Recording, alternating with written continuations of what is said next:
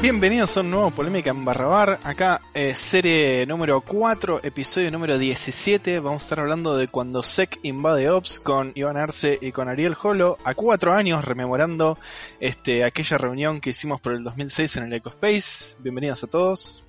Para, no me dan las cuentas. Ni cuatro años ni 2006. ¿Cuándo fue eso? 2016. Fue 2016. Pero fue 2016, ¿no? ¿Tanto? Fue, para mí fue.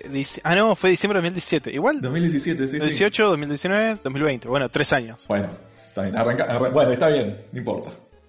Arrancamos ahora sí. Bueno, está bien. Está, te la perdono. Bueno, como siempre vamos a, a, saludar y agradecerle a nuestros sponsors que van a ir pasando ahí, principalmente Accenture, Santander, Wildlife, Prisma y Telecom. Eh, y también, mientras tanto, mientras van pasando el resto, arrancamos las búsquedas laborales. Accenture está buscando un desarrollador.net con dos años de experiencia más o menos, conocimientos en ASP.net, MVC, .NET Nuke, que no sé lo que es. Eh, Santander Tecnología está buscando Backend Engineer, también .NET, Java, CI/CD. Escuché que Santander abrió puestos de SRE, así que estén, presten atención. Queda lejos ahora, pero. Sí. Wildlife eh, está buscando ser Level Engineer con conocimientos AWS, Kubernetes, Terraform, CI/CD. Nubiral, eh, DevOps Engineer con Linux, AWS, Configuration Management, CI/CD. Pedido ya, Backend Engineer, eh, Semi-Senior, Java, Groovy y o Kotlin y base de datos. Eh, ASAP está buscando Product Designer Senior con conocimientos en Wireframing, UI, UX e inglés. Cognizant está buscando Full Stack Senior con conocimientos en Angular, Java, SQL. Y Novid está buscando Software Engineer con conocimientos en Java, Scala, JavaScript, Angular, React, Node.js.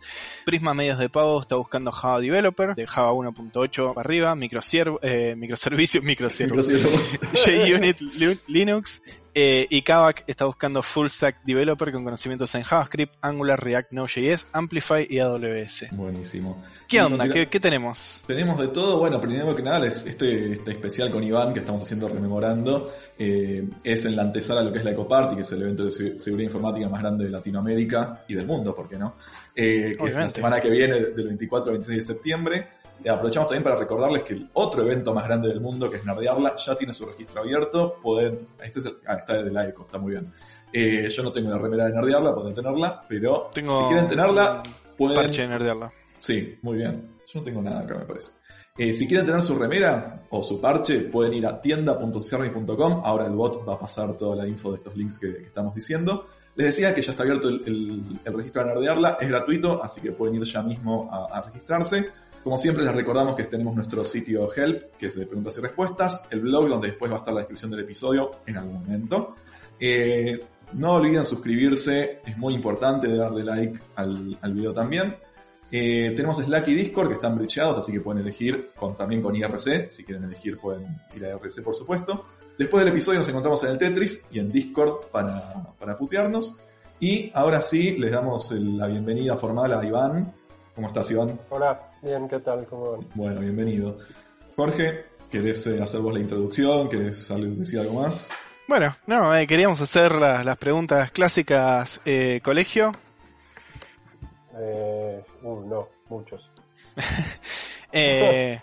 ¿Cómo describirías? Estudié, un tiempo en, Argentina, en Perú y en México. bien, bien latinoamericano.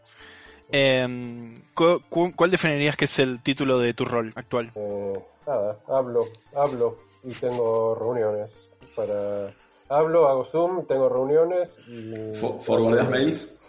Forwardeo mails. Claro. Esos mails no se van a forwardar solos, está muy bien. Sí, y a veces respondo también los mails. Todo esto para, para, con, para orientar gente que hace cosas de seguridad. Bueno, aquí en este episodio que nos compete hemos decidido juntarnos para discutir algo que detrás de, de las cámaras se discute en todos los eventos, en todas las empresas y en todos los grupos de gente, que es la relación entre los equipos de seguridad y los equipos de operaciones, ya sean sysadmins, DevOps o SRIs, eh, con todos los diferentes que hay de seguridad. Em, y vamos a discutir un poco las diferencias, las coincidencias y qué opinión nos merece en la experiencia y en la teoría cómo se manejan este tipo de cosas. Em, una de las coincidencias que se suele mencionar es que tanto los SREs o los equipos de operaciones como los de seguridad rompen y arreglan al mismo tiempo que están construyendo nuevas cosas adentro de una organización. ¿Qué opinión te merece esa afirmación? Sí, depende de qué, desde la seguridad depende de qué equipo. Yo tengo más experiencia en general del lado de romper cosas y no arreglar demasiado. Que arregle otro.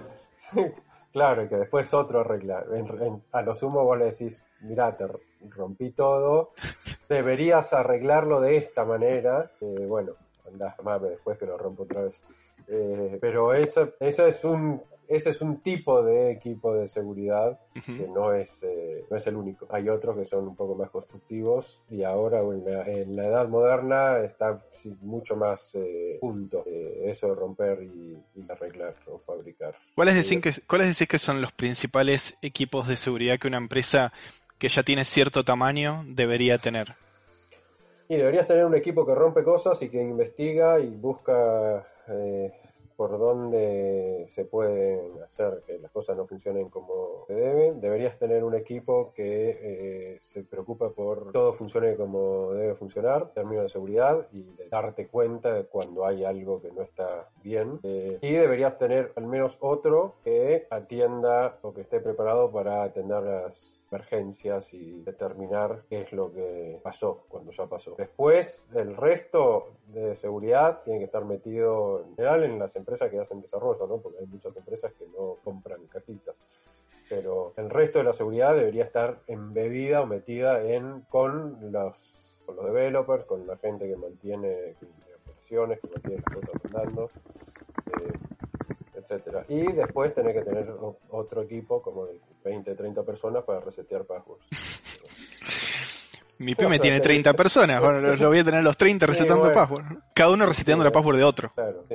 Es, eh, es, importante, ese es un tema que es muy importante. Generalmente requiere una dedicación exclusiva. Sí, sí, el famoso Helpdesk nivel 1. Eh, yo, no sé, Holo, yo he sido Helpdesk nivel 1 en, nivel inicios.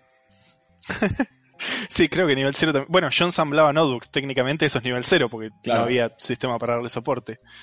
Eh, Igual es una joda lo, el equipo de reseteo de passwords. nadie, tome nota, no, es una buena práctica. no, podemos, no va a salir en la tapa ninguna revista y Van a se recomienda a 30 personas. Existen equipos de reseteo de passwords en, entidades financieras he conocido. Sí, sí. Mucha gente haciendo eso. Grandes corporaciones también. Eh, sí, sí, sí. Yo, yo he tenido que.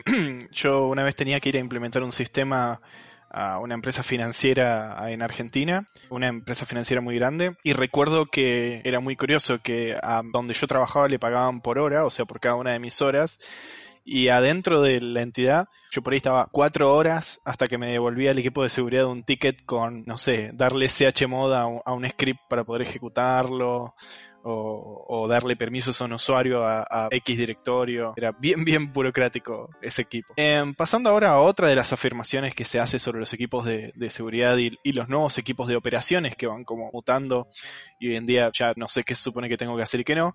Eh, se habla de que se recomienda que los equipos no solo hagan operaciones de la infraestructura y de los distintos sistemas que corren en la infraestructura, sino que también participen en el desarrollo de tooling o de las tooling que se usan adentro de, las empresas. ¿Vos considerás que hay alguno de esos equipos de seguridad que mencionaste que tiene que estar involucrado en participar en, el desarrollo de estas tools?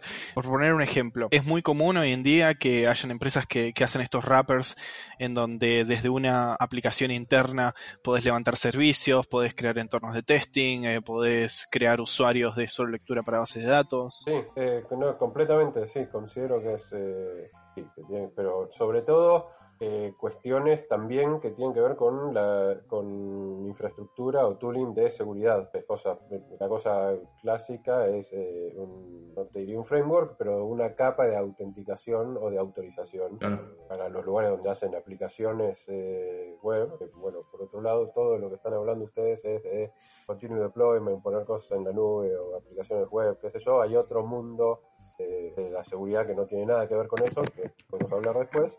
Pero en ese tipo de ambiente del que están hablando, eh, sí, es, tendría que haber gente dedicada a seguridad que aparte hace desarrollo y que hace herramientas para que no las si no, terminan habiendo 3, 4, 5, 10 cosas distintas que son más o menos para hacer lo mismo y que se usan dependiendo de quién la conoce y cómo, y cómo le cae una herramienta u otra, usa una o usa la otra Y al final eso en términos de seguridad no está bueno. Es mejor hacer algo que todo el mundo que bien hecho y que puedas eh, dar, mejorar, auditar y que sirva para todos. Es como hacer lo mismo, digamos, los mismos conceptos que se usan para componentes de software que se usan para otras cosas.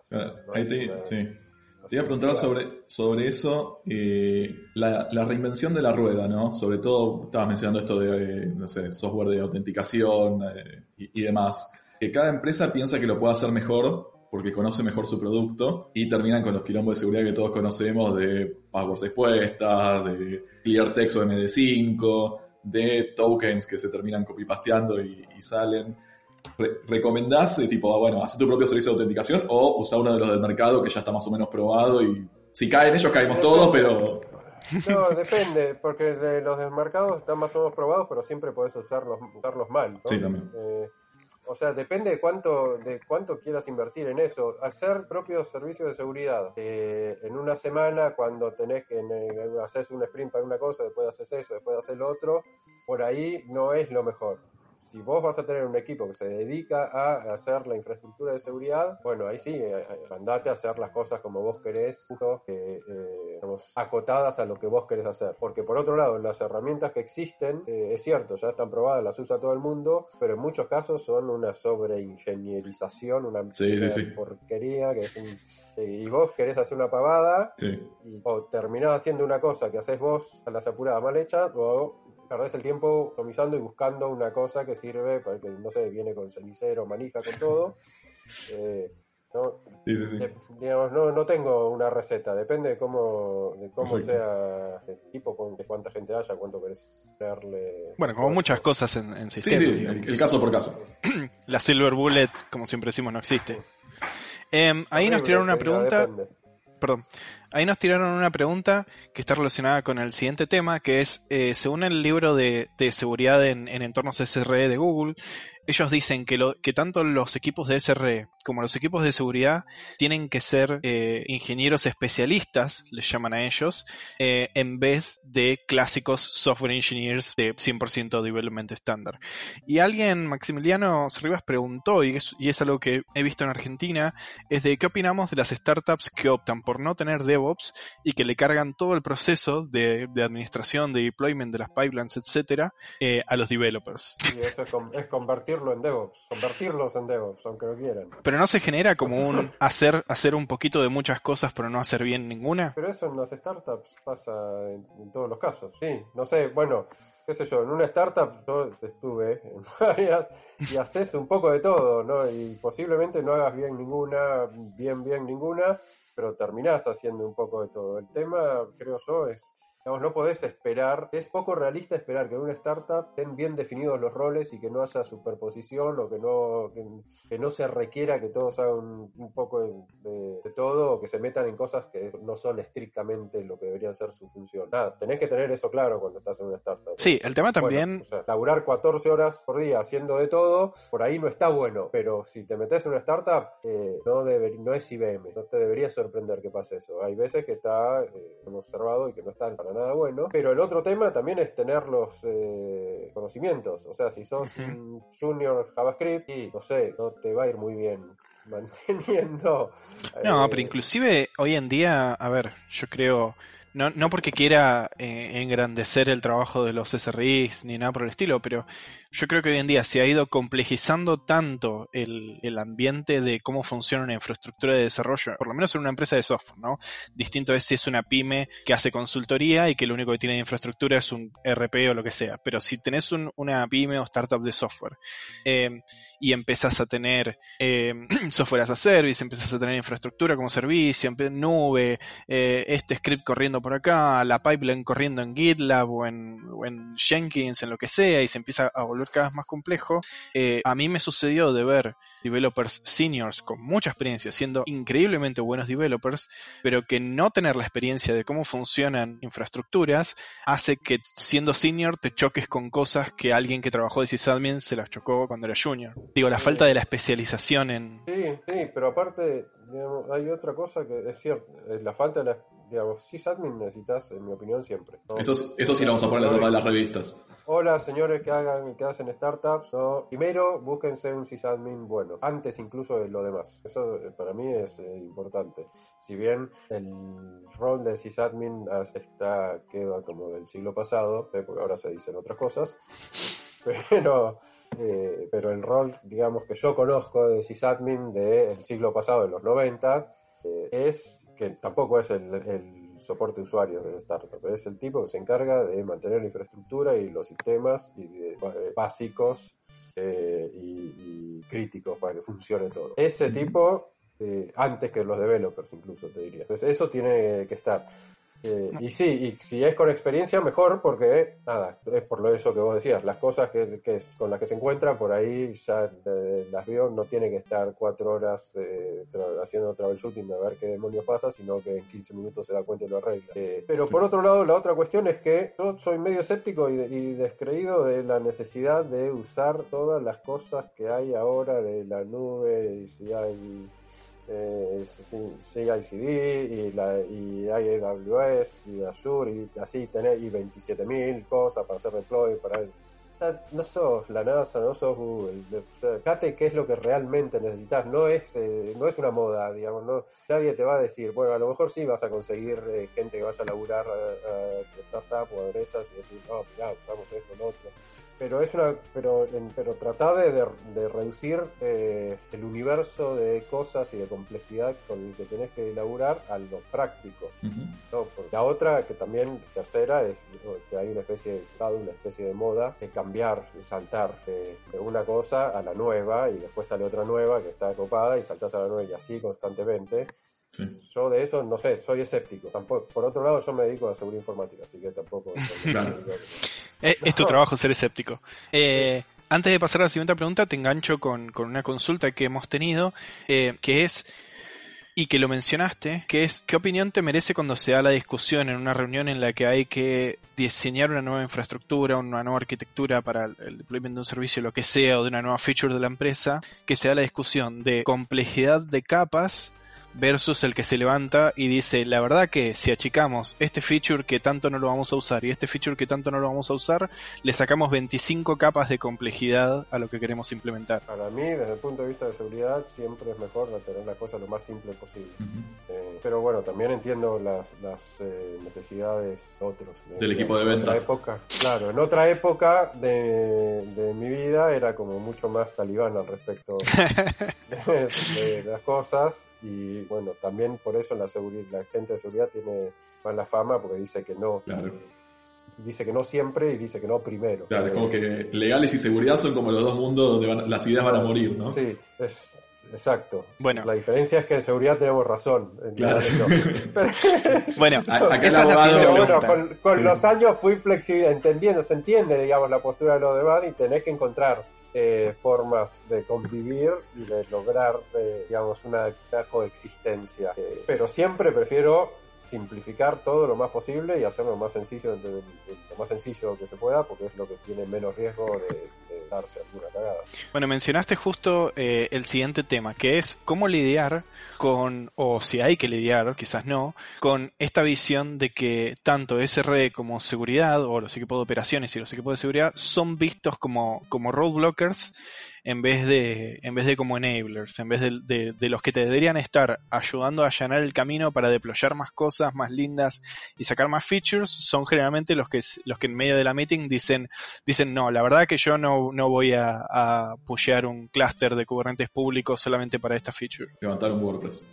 ¿Cómo? Sí, pero ¿cuál es la pregunta? ¿Cómo dejar Es de que la, hacer eso? la pregunta es, No ¿está bien? O sea, no importa que seamos vistos como, como blockers para el resto de los equipos, hay que buscar la manera de trabajar para no ser vistos como blockers, o hay que identificarlo e ir con una remera que diga road bueno. blocker y ya fue todo. Ah, bueno, tampoco, pero hay que ser eh, diplomático si querés. Digamos, si el- no te digo eh, eh, alimentar ese estereotipo, pero eh, igual alguien tiene que tener en cuenta cuáles son los riesgos, cuáles son los problemas y plantearlos. Todos somos eh, fans y cheerleaders y decimos, uy, uy, buenísimo, que dale, que va, y nadie dice, no, pará, si hacemos esto nos van a romper todo, o se va a romper todo, y yo no quiero pasarme el fin de semana, vas, vas a venir vos el fin de semana a arreglarlo, No, es que aparte No. muchas veces perdón, eh, no siquiera se trata de, trabajar un fin de semana, lo que sea, tipo, te exponen la base de datos o, lo que sea y chau empresa, chau cliente, chau, tipo, juicio millonario. No, no pasa, eso no pasa.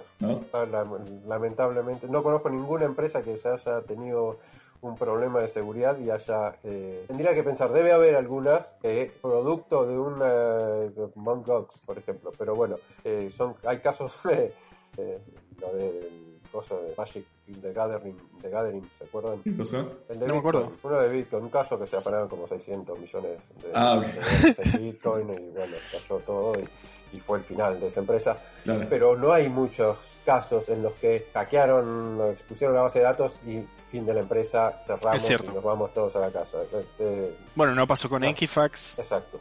Que fue hay, hay papelón enorme. Claro, pero hay unos que son tan grandes que, que, bueno, su propio peso la sostiene. Pero recuerdo algunos casos, para ir más a Inglaterra, me acuerdo de un servicio que era una especie de red social para niños que también ex, eh, uh, sí. Hay, hay, casos, sí, es, cierto. Hay, ¿Cómo se llamaba la, de para los que están casados? Ah, bueno, también Ashley Madison sí, sí, ya me acuerdo, la de la trampa. Claro, sí, sí, sí. La red social de trampa para casados, sí. Que aparecieron militares, de todo. Está bien, pero esos, pero son casos excepcionales, o sea, tenés, estás en un... En un Ashley Madison, ahí lo dijeron. Tenés que hacer todo tan mal, justo en ese nicho, que si te mandás una, se terminó todo, pero en general no es lo, no es lo que sucede. Eh, en general, uy, bueno, qué cagada. bueno, pasando a otro tema. Eh, ¿Coincidís en que en general, average promedio, en casi todas las empresas los equipos de seguridad y los equipos de operaciones son como silos que están aislados de cómo funciona el resto de la empresa o de cómo funcionan los equipos de development? No, no, no, no bueno, no sé, lo que conozco, no, igual no tengo mucho conocimiento sobre el funcionamiento de los equipos de las empresas en Argentina, eh, no tengo, eh, pero de las cosas que conozco de, en otras empresas no es así. Pero bueno, por ahí es porque yo laburo en seguridad informática y entonces eh, desde hace mucho tiempo y entonces mi contacto es con empresas que en términos de seguridad informática están un poco más maduras, eh, que son el eh, menos. la gran mayoría está en un estadio mucho más inmaduro y puede ser que sea así. caso no, me parece tan así. Eh, en mi caso sí, sí se dio mucho.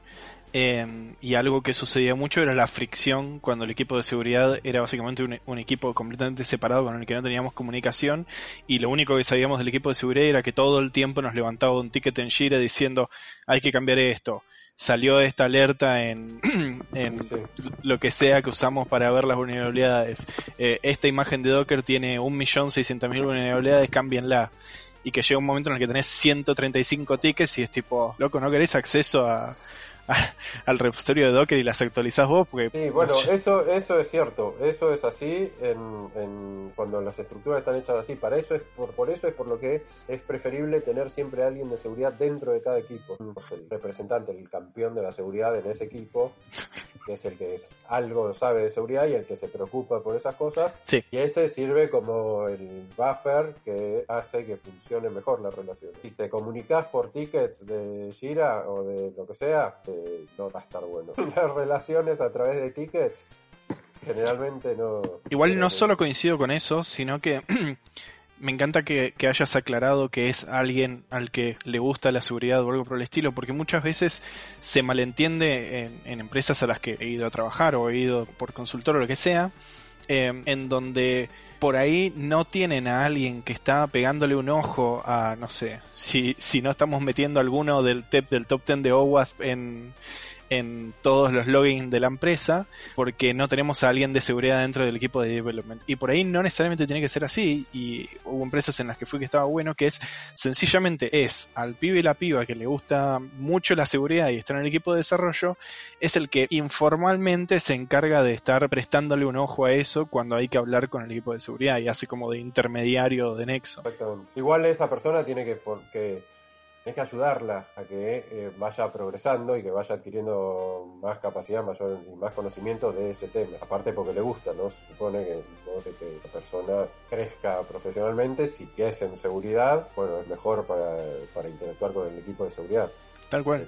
Pero, si es el junior que le gusta la seguridad y que como es el, el único que le gusta la seguridad, de, tirar las cosas encima, poco funcionar. Em, Google eh, en su momento estimó que el, 30, el 13% de todos los outages que suelen tener se podrían haber evitado si las ejecuciones de deployments o de scripts o, de cambios de infraestructura se hicieran desde un lugar unificado, llámese bastión o proxy, que tenga una pipeline, un test unitario, lo que sea antes, eh, en vez de alguien que lo ejecutó desde la máquina o desde algún servidor porque le sonó el PagerDuty a la madrugada y dijo, uh, no hay espacio en los servidores. No estoy diciendo que lo haya hecho yo ni que lo voy a volver a hacer, pero tipo te conectás y empezás a tirar RM. Y, borraste cosas en el server, sí, obvio. Eh, bien eso. Pero tener, perdón, pero tener un, bastión o un proxy centralizado también es un, se vuelve un punto de seguridad crítico de alguna manera, ¿o no? Sí, sí, completamente. De hecho, eh, una anécdota que no puedo contar el cliente, pero de, un, cliente muy importante que teníamos en donde yo trabajaba, hace unos años la empresa en la que, trabajaba, eh, que le hacíamos todos los años, le hacíamos eh, la prueba de intrusión, el pentest, la auditoría de seguridad. Primero era externa y después la hacíamos eh, on-site. On-site eran varias semanas. Y ellos tenían un host que era SOC, que descubrimos que, o sea, no pasa ahí, te enchufás, estás en la red y arreglate y descubrimos un host que se llamaba SOC y bueno, entramos en el host ese SOC y este SOC era el que pusheaba a 400 servers eh, todo y bueno, listo, y se terminó el pentest. Nos vamos a casa temprano, chicos. Pero, o sea que es un, un problema. Pero por otro lado también te da cierto control, eh, porque vos podés tener acceso desde ese lugar a, todos los demás servers, eh, acceso sin privilegios, por ejemplo, y eh, concentrar las cosas en un solo lugar. O sea, tiene sentido. De todas formas, qué sé yo, las cosas que dice Google se explican, las cosas que dice Google en su libro, Google es un lugar muy particular. No tomaría a Google como un ejemplo. Porque no, no, no. como dijiste vos antes, no Google, sos la NASA. Obvio, pero... Y mira, el Diego dice que para que para hacer un gol en realidad lo que tenés que hacer es driblear, eh, a dos o tres y después amagar y, y, clavar la segunda al ángulo. ¿Qué opinas? Estamos de acuerdo. sos el Diego, sí. Claramente no. Eh, de hecho, hace poco buscaban jugadores de fútbol y dije, bueno, no, seré Messi, pero soy de Argentina, qué sé yo, por ahí le sirve.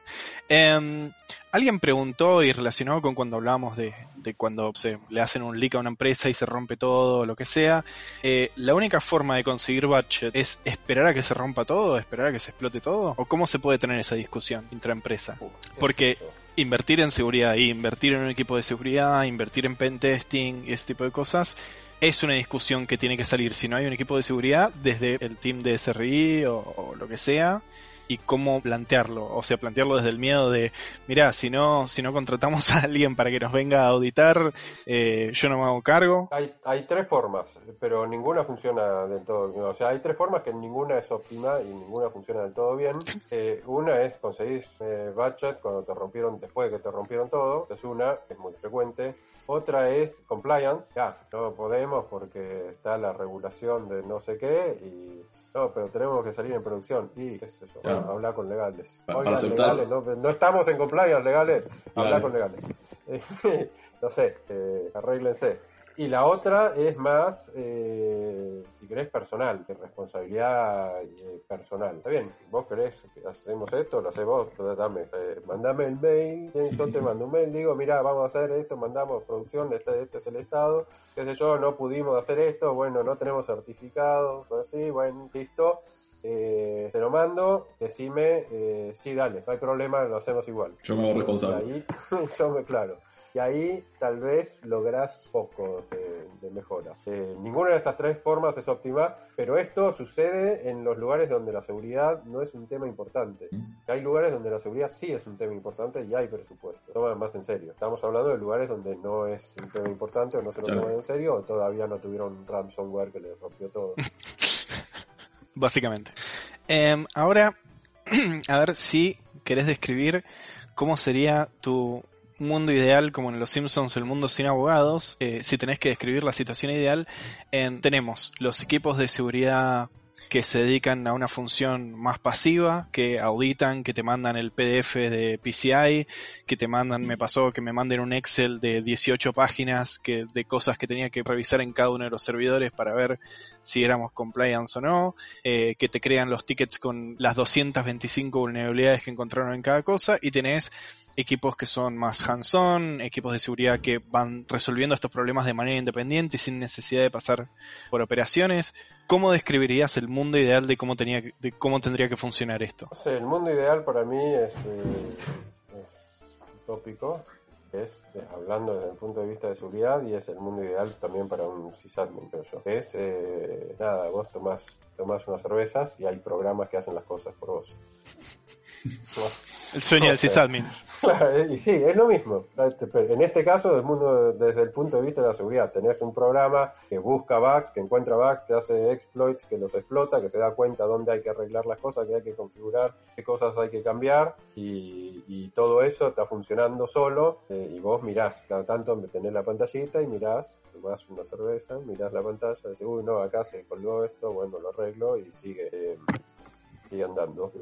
Ese es el mundo ideal para mí. Lo que implica es que vos te dedicas a desarrollar herramientas de seguridad. Son medianamente inteligentes y que, y que entienden cómo funciona, cómo es, cuál es tu entorno. Y, nada, y te dedicas a eso. Ese es el mundo ideal.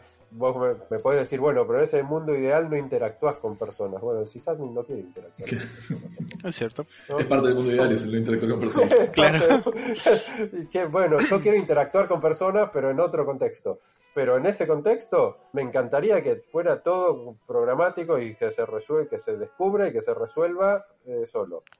Eh, alguna vez? ¿Qué sé yo? Hay en el mundo de la seguridad informática hay todo una... Eh, está yendo todo en esa dirección, pero ¿A dónde se llegará? No, no lo sé. ¿Cuándo? Eh, ahora una que, que, a veces no sucede como discusión eh, formal, pero sí sucede como comentario entre los equipos, que es animarse a tener un back bounty o seguir con perfil bajo y cuanto menos gente esté mirando nuestro sitio y cuanto menos gente esté escaneando nuestros servicios mejor. No, back bounty, si no tenés un equipo de seguridad, si no auditaste tus cosas, si no buscaste bugs vos y los arreglaste, no estás preparado para, responder, no lo hagas.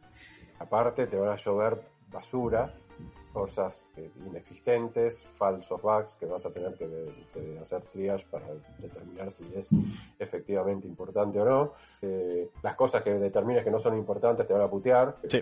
Cuento. Eh, Cuando te retrasas con un pago de un bounty te putean. Y te putean y te amenazan. También. Eh, porque para, el, para el, el, que encuentra problemas de seguridad, cada bug que encuentra es como un hijito.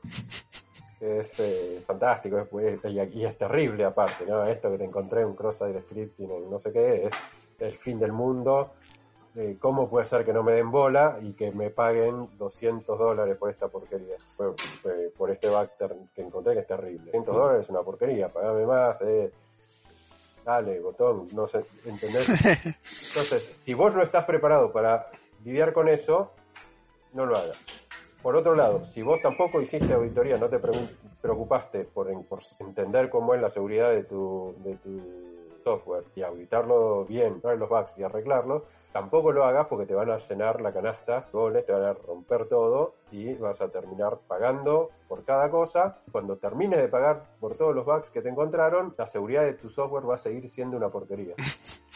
Porque, lo único que hiciste fue cerrar puertos para que te dejen, para que el bug no esté. Pues, claro, porque eh, parchaste cosas una detrás de la otra, pagaste, parchaste, pagaste, parchaste, pero nunca te tomaste el tiempo para hacer un refactoring razonable que elimine cosas o que elimine o que mejore la arquitectura para que no te pasen esas cosas. Entonces, no sé, podés estar todo, todo un año arreglando problemas, creo que SQL Injection ya no es, solía ser, pero tranquilamente podías estar arreglando o bypass de autenticación en 27 endpoints por mes eh, ahora que nos vamos a meter eh, a una pregunta relacionada con, con, el desarrollo, que es algo que ya estuvimos tonteando más o menos por ahí, eh, ¿aconsejás el desarrollo con Bash o sos de las personas que no considera a Bash un lenguaje de programación? Sí, todo bien con Bash. ¿Vos, ¿Vos estás afirmando que Bash es un lenguaje de programación? Para mí esa tiene que ser la placa del día, ¿eh? no importa nada más de lo que dijimos. Me parece, que hay ¿Es controver- controversial, controvertido esto? No. No, porque te- tenemos opiniones divididas al parecer y nada, estamos, estamos haciendo el testing con cada, con cada invitado que tenemos a ver que a fin de año cómo va el, el score. No hay problema. ¿Quieren? Podemos pelear con respecto a Emacs o Bit. Claro. ¿eh? Ahí sí, pero Em, más es- sí, lenguaje de bueno. programación. Ahora, estamos desarrollando en Bash, estamos no importa, la, la empresa desarrolla Python, PHP, Java, lo que sea. Eh, ¿En qué momento Ruby. tenés que tener a alguien de seguridad adentro de... Ruby, ¿no habían cerrado el antro ese ya? Lamentablemente no. Y calculo que si usas Puppet, seguro que no. Ya, ya, ya te Bueno, ves bueno, ahí bien, perdón. Deployando con Puppet y te rompe las comillas, se, se hace mierda todo. Está muy bueno Puppet igual. Eh. Nos usamos Ansible, pero sí.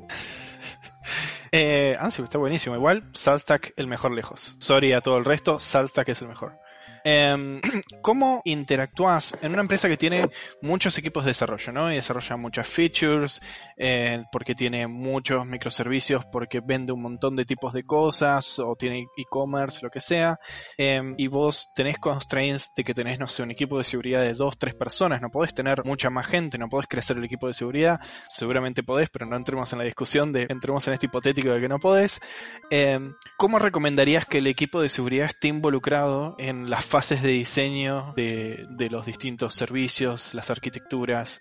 Porque estamos de acuerdo que la seguridad tiene que arrancar desde el diseño y no desde que se empieza a programar. Y si tenés un equipo de seguridad muy pequeño, es muy chiqui- es muy es muy poco eh, poco probable que eso suceda. Porque si tenés muchos equipos que están haciendo cosas, diseñando cosas todo el tiempo y tenés dos personas en seguridad, no pueden estar. eh, o sea, el ritmo al que se están haciendo las cosas es mucho mayor al que da abasto el equipo de seguridad. Eh, pensaría en mandar gente de desarrollo al equipo de seguridad. Entonces, venía a pasar una temporada con los de seguridad para que veas las cosas que hacemos, que aprendas.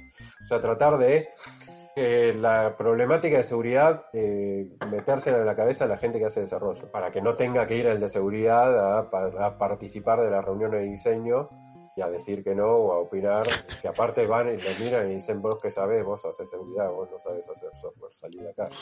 Eh, ¿Programas en Java con Bootstrap? No. ¿qué? Entonces, ¿usás Laravel? claro, no. no, claro, no, te- ojalá fuera te hago eso, una pregunta. Vue.js. Sí. Eh, ¿Dó- ¿Dónde termina el rol de la- del responsable, la persona de seguridad? Porque conozco casos en las que han tenido que ir a, digamos, a, a escanear sitios como Stack Overflow y para ver si había gente que estuviera involuntariamente liqueando data de la compañía. Uno hace una pregunta eh, puntual y copy-pastea código y de repente era código propietario o con usuarios y... No. y- para mí, el rol. Yo tuve que hacer eso. Todo mal con eso. No, yo tuve que hacer eso, digo, de salir a escanear por las dudas, porque sin querer encontré un nombre de algo específico en un lugar Claro, que yo tipo- laburaba, y era porque alguien haciendo una pregunta posteó información. No, bueno, pero para mí eso no es un- una tarea del equipo de seguridad. Eh, Vigilar personas, no. Los hackers en, en internet lo van a hacer por vos. Claro, ya te vas a enterar. Sí, pero es cierto que hay en, en ciertos lugares los, se considera que el equipo de seguridad también es vigilante. eh, a mí no me va eso. O sea, Nacen con la gorra parte- puesta. Claro, a mí me interesa no de andar buscando a ver qué hizo tal o cual, en el, eh, mirá, hizo clic, hizo clic, agárrenlo, eh, sino de tratar de armar las cosas, la tecnología, para que alguien pueda hacer clic y no le hackeen todo. No buscar al que hizo clic y lo rompieron todo. No, eso ya es más de eh, policial, si querés. ¿no? Qué gracioso, ¿no? Que lo- los, los de seguridad entre sí se ven como lockpickers, pero el resto de, de la empresa, los de seguridad, los ve como la gorra. Sí, pero hay peor gorra. Acá el abogado está pidiendo, por favor, no, no profundizar. Hay, hay peor gorra que, que seguridad. Los- Legales. que hay algunos, hay algunos de seguridad que son, que son la gorra. Los Eh, sysadmins somos re gorra igual, o sea, sí, lamentablemente lo, lo tengo que he decir. tenido- He tenido, hemos en la previa. A veces los sysadmins somos más gorra que los de seguridad. Yo he tenido bastantes eh, intercambios con sysadmin gorra. en otras épocas de mi vida. ¿eh? sí. Se veía que querían ver qué estaba haciendo. ¿Qué me, Pasa. qué me mira lo que te decía? Entonces le cambiaba, le cambiaba los logs para que ¿Qué me- creyeran que había hecho cosas que no había hecho y me divertía, pero. no. Bueno, a mí una de seguridad No son, tienen es, ¿Por qué quieren hacer eso? Explícame, porque ahora yo puedo preguntar también, ¿no? Eh, Sí, sí. ¿Por qué el sysadmin Porque- quiere investigar qué es lo que hacen sus usuarios? Vos decías que, que los, los, los hackers o los de seguridad ven a los bugs que descubren o a las vulnerabilidades que encuentran como sus hijos, ¿no? Los developers ven como sus hijos a los programas que hacen, los servicios, etcétera. Para el sysadmin es la infraestructura de cada uno de los sistemas que administra. El Son sus que- hijos. Que habilitaste con tus propias manos, que le pusiste la- Exacto. los discos Es- rígidos, todo. Este asterisk, este asterisk horrible, lo odio, no entiendo cómo funciona, detesto que hayamos tenido que instalar este asterisk, pero yo quiero saber hasta la última línea de teléfono que está pasando por aquí, qué están diciendo por la línea de teléfono. Claro, por eso, que eso es muy vigilante. Muy vigilante. Hablando de, de vigilantes, perdón, acá una pregunta del público. Eh, si, pregunta si vale invertir plata pesada en una solución que dice tener inteligencia artificial como Sentinel, QRadar o ese tipo de cosas. No sé si, si conoces. Sí, los, los SIEM, sí, los de. Sí. Event Manager, Security, nunca me acuerdo. No sé si interesís eh, Security eh, Incident Event, Ma- eh, Event Management. eso. Sí, Security Information and Event Management. Ahí tenés gorra, sí. ahí tenés gorra. Sí, me- más o menos, depende. Eh, no, para mí gorra no es ver cómo funcionan tus sistemas. Gorra es ver qué hacen tus usuarios. O sea, investigar personas, no investigar funcionamiento de sistemas. Esa es la distinción. Eh, investigar funcionamiento de sistemas, todo bien. Eh, tenés logs y con los logs puedes aprender cosas. Y mejorar y tunear. Filtro de navegación por proxy, sí o no. Eh, depende, no sé. Yo me No, tuve que inspe- pelear por- Inspeccionar SSL no. Bueno, yo me Filtrar tu- cosas puede ser. Yo me tuve Pero que pelear. Déjame que conteste lo de Dale, lo de poner Git en eso. Eh, inteligencia artificial. mm, yo primero me preocuparía por eh, usar para algo los logs, las cosas, procesarlos y tener y, y aprender a, a sacarle valor. Y después, cuando ya la tenés clara con eso, y comprate el- el- la cajita que hace inteligencia artificial, que resuelve los problemas que vos no podías resolver, vos te da, pero ahí evaluarlo. Pero primero hacer los deberes, es mi opinión. Perdón. Dale, dale, volvamos porque... No, iba a decir que con el tema de los filtros por proxy siempre está la discusión de que desde el punto de vista de seguridad te ayudan a filtrar basura, te ayudan a filtrar mierda, pero al mismo tiempo a mí me pasó en empresas en los que eso estaba súper, súper filtrado y, y al nivel de keywords, de que no podía ni entrar a ver una respuesta en un foro de Oracle para ver un error que estaba teniendo en una migración. Y tenía que conectarme desde el celular para googlear el error mientras estaba en la máquina copiando desde el celular a mano, escribiendo. Te diría que es terrible, pero dijiste Oracle, así que no sé si está en general no, pero en este caso particular, mm, no sé. Bueno, chicos, soy un sysadmin que tuvo que trabajar muchos años con Oracle. Lo hacía por el dinero. per- Lo hacía le pido por el perdón dinero. al mundo. Sí, me- soy un mercenario. No, no, al contrario, este es un es- es sacrificio que, hay que reconocer. Eh, ¿Es posible eh, cuando se desarrollan las distintas etapas de testing en una pipeline de vuelta de Jenkins, GitLab, de lo que sea, tenés, pasa los test unitarios, la aplicación pasa a un staging, ¿es posible meter algún tipo de tests ahí en el medio de seguridad para un web service, una aplicación Sí, de. Android, lo que sea?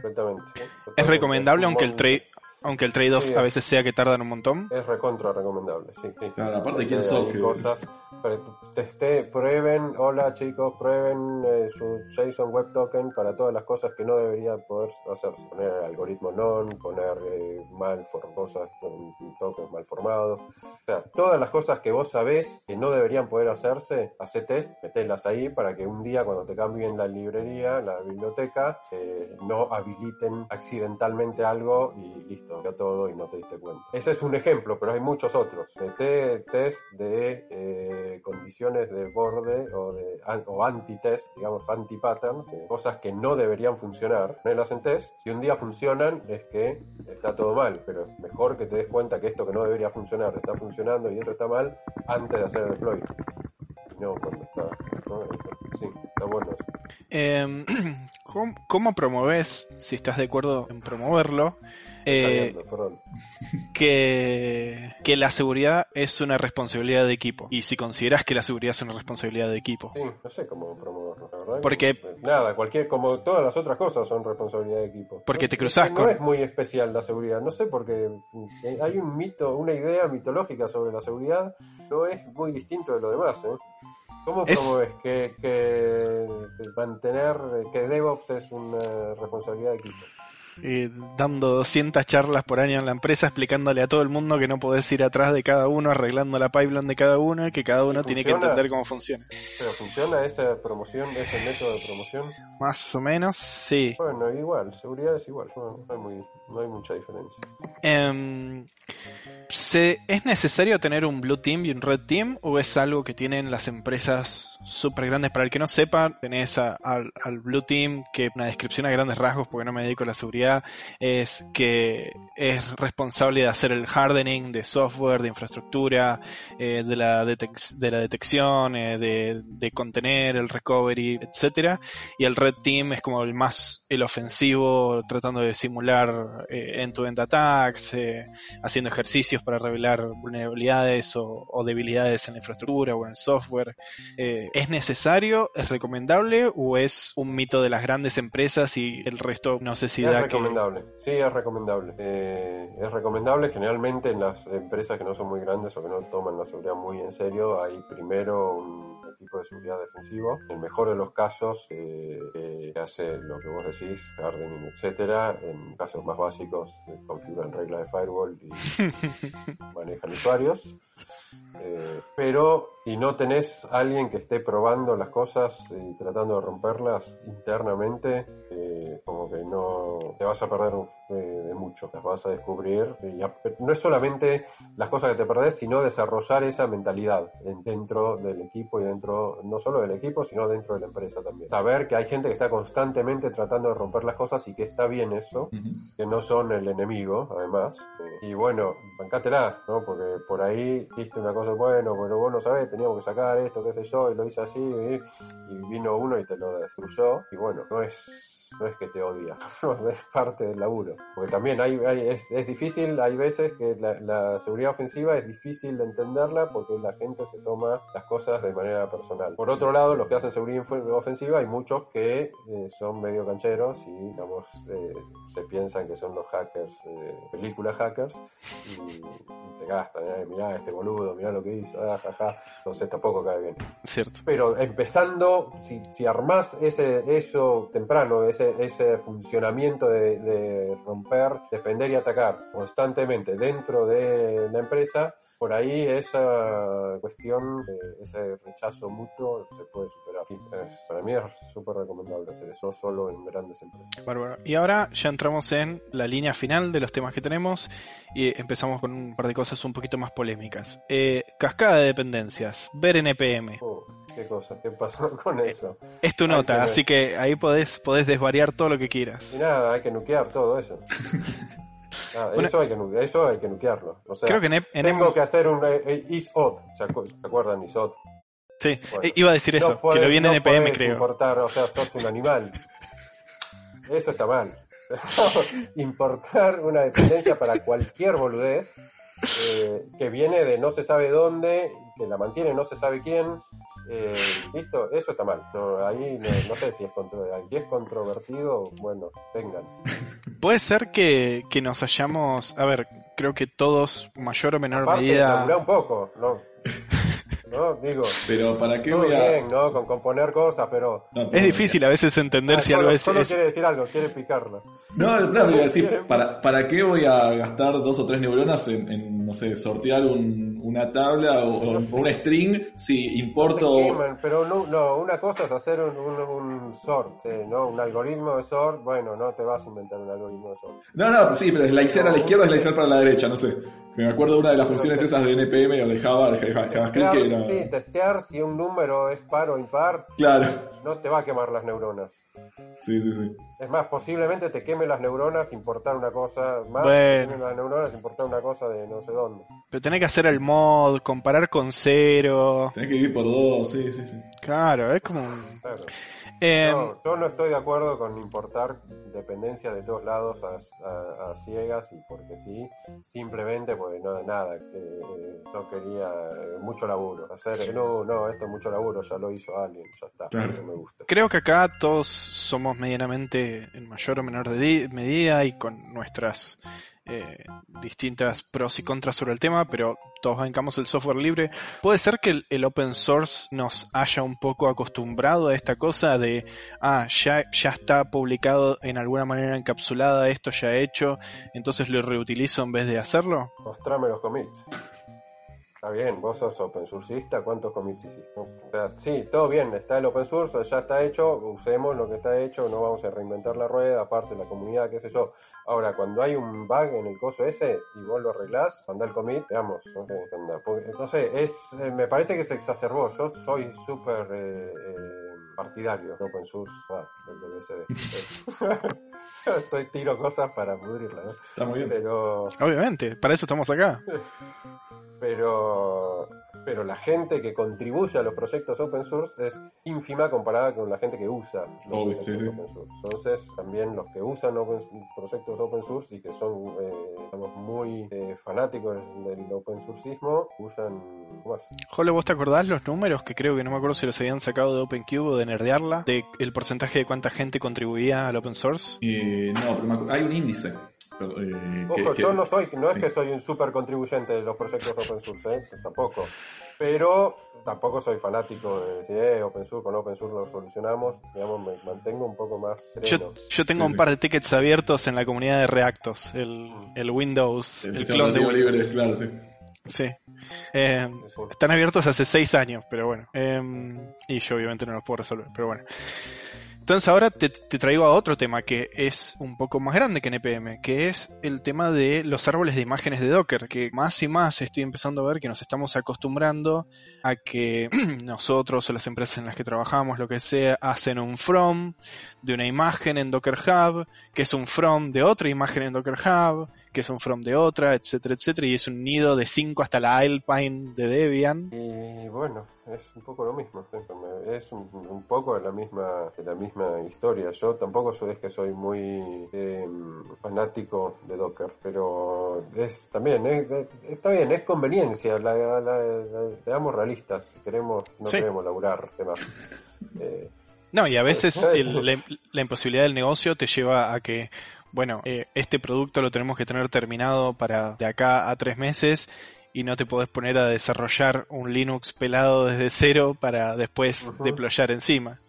Eh, sí, sí, pero bueno, podés tener ciertas precauciones igual. Yo, Obvio. en particular, ah, eh, si me permitís y después si querés insultar mi, mi, mi consejo, eh, yo generalmente lo que le aconsejo a la gente que, que suele tener este problema es, primero que no hagan, que nunca hagan deploys haciendo pools de imágenes en donde el from lo tienen de Docker Hub, que traten de tener un repositorio interno en donde No, usen versionado y no estén trayéndose el, late- el latest de Docker Hub todo el tiempo. Eh, y segundo, No, eso es una locura, ¿no? No. Sí, eso lo hacen, ¿eh? eso se hace. Te aseguro que eso se hace. sí, no, no, no lo dudo, pero Eh, y lo segundo es que si pueden no usar la imagen que un random tiene publicada, a veces bueno, hay imágenes oficiales, qué sé yo, pero si pueden no usar la imagen de un random que le, metió ya todo adentro y hacer from de esa imagen, de traerse, bueno, el Alpine de Ubuntu, el Alpine de Debian, de CentOS, lo que sea, y son 3, 4 comandos, es un shum update, un shum install, PHP y ya está, no es necesario traerse una super imagen que hizo un random del otro lado del mundo que no tiene forma de, de sentarte a ver cada uno de los paquetes que le incluyó y cada una de las extensiones que le incluyó si una es específicamente la hizo él y, y metió algo en el medio. están ahí te están troleando en el chat. Sí, te- y hay, Sí, hay una sí. pregunta, hay una pregunta interna si instalás MongoDB de una Docker Image. Todo esto surge porque en una empresa en donde era SRE pasé como nueve meses trabajando solo en migrar y arreglar un montón de clústeres de Mongo. Opinión, Eh, opinión de MongoDB de Iván como servicio que no sé si lo tuviste que usar. Sí, sí, en una cosa que hicimos, que hacemos en el laburo, eh, usamos, usábamos MongoDB. Para casos específicos está buena. A mí no me gusta que la usen como base de datos MySQL. Y no, porque no es, no es eso. Y en Docker yo no sé si lo tendría, si tendría un MongoDB en Docker. No sé vos, Jolo. Yo por suerte, lo único que tuve que hacer fue extraer data de un Mongo y fue horrible. O sea, pero me me acuerdo hace poco lo tuiteé. Eh, tenía que sacar data de ahí y es como que si querés ponerle, si querés filtrar la- los campos, no, ese tipo, el Mongo Export no lo Ah, soporta. sí. No, Eh, mi experiencia, mi experiencia limitada con MongoDB fue de que no es suficiente MongoDB. Entonces después tenés MongoDB y otra cosa más. A veces tenés MongoDB y MySQL y, Elastic. Sí. Entonces, después de un tiempo te preguntás para qué tengo Mon- MongoDB. Con un TXT estaba mejor. bueno, claro. SQLI ya fue eh, todo. Claro, bueno, pero claro, y después decís, bueno, pero MongoDB al final, ¿para qué era que lo quería? ¿Por qué tengo esto? Eh, y si Bueno. lo pongo, si lo saco, ¿qué pasa? Eh, Claro, porque encima y ya Elastic te creo que, olvidaste cuál era el razonamiento original. Porque encima Elastic creo que también tiene funciones de map reduce y esas cosas como tiene Mongo. Eh, No me acuerdo. Sí, no, no es distinto. Eh, me- sí, me parece que sí, no me acuerdo. Eh, Creo pero que al Mongo- final, sí. eh, no es, o sea, general, al menos que tengas bien claro para qué, al final terminás usando algo más, además. Sí. Entonces, no- Creo que Mongo es una de esas cosas Nunca que es- decías vos de, de las tecnologías que era muy shiny y bueno, vamos detrás de eso y después a los seis meses te das cuenta que no, pero bueno, ya tenés un cluster metido y ya está. Empezaste a construir ahí arriba y bueno, es como el Tetris. Eh, ¿Qué preferís, Iván, desde tu experiencia, desde tu sabiduría ancestral, desde tus años lidiando con sistemas y todo tu conocimiento? ¿YAML, JSON o No, no, XML? pará. Yo soy de antes de que todas esas tres cosas existieran. ¿Texto plano? Eh, nombre de variable igual. Berkeley DB. No, ni siquiera saben de qué estoy hablando. Claro que sí, tres o cuatro. ah, sí, mira. Eh, M4 también. Eso. M- M4 para Eh. también, sí, para archivos Sentinel. sí, exactamente. Eh, qué sé yo, a mí X- XML no me gusta, me parece que es una sobre, es, el- es el- lo que usarían los abogados para Tac que abre, tac que cierra, es clarito, Sí, se claro, sí, entiende. sí, sí. Mm, Bueno, después querés validar y tenés que poner XSLT o que tenés que nada, hay namespaces, hay, hay podés hacer construir una catedral con XML. Eh, no me gusta, es pesado, pero bueno, todo tiene problemas. no, no me gusta nada, soy un viejo, un viejo choco. CSV. Ni YAML, ni, ni JSON, ni XML. Lo bueno de JSON es que se puede querear fácil desde, desde la terminal. Jason desde la Sí, terminal. faltó, faltó en las opciones ASN1, si quieren. No, pero bueno, está bien, no hablemos de eso. Es un Eh, tema que es preferible no tocar. Después vos acá marcaste para la discusión, le- les, les- les digo la frase literal de, de Iván es, ¿qué quiere el SRE? ¿Disponibilidad? ¿Integridad? ¿Confidencialidad? Que no jodan, ¿cómo? Esa es, la, no, esa es una pregunta, precisamente, porque está en- hablaban de la diferencia o de las similitudes entre la gente de seguridad y el SRE. ¿Y qué es lo que quiere el SRE? ¿Cuál es la motivación principal del, del SRE? No sé. Lo que decíamos antes, hacer un bash, cosas, claro, hacer un bash que si algo se rompe, que el bash lo arregle y siga todo andando. claro. Ah, el SRE no usa Siga bash. funcionando. Disponibilidad. uf. Soy Eh, un mal, soy un- igual el- yo sé que soy un mal SRE, así que... Pero la, la persona de seguridad, eh, generalmente la disponibilidad no es lo que más quiere. Acá Quiere dijeron no le SLA, alteres la base, de- el- lo- algún registro de la base de datos y le pongan y te pongan un backdoor para usarlo después, eh, dos meses después. Como es distinta la motivación. Eh, vos querés que anden las cosas y que no te suene el pager, que ya no existe más, pero que no te suene. se sigue llamando mañana. Pager Duty, así que... Sí, bueno, claro. Posiblemente haya gente que no sabe.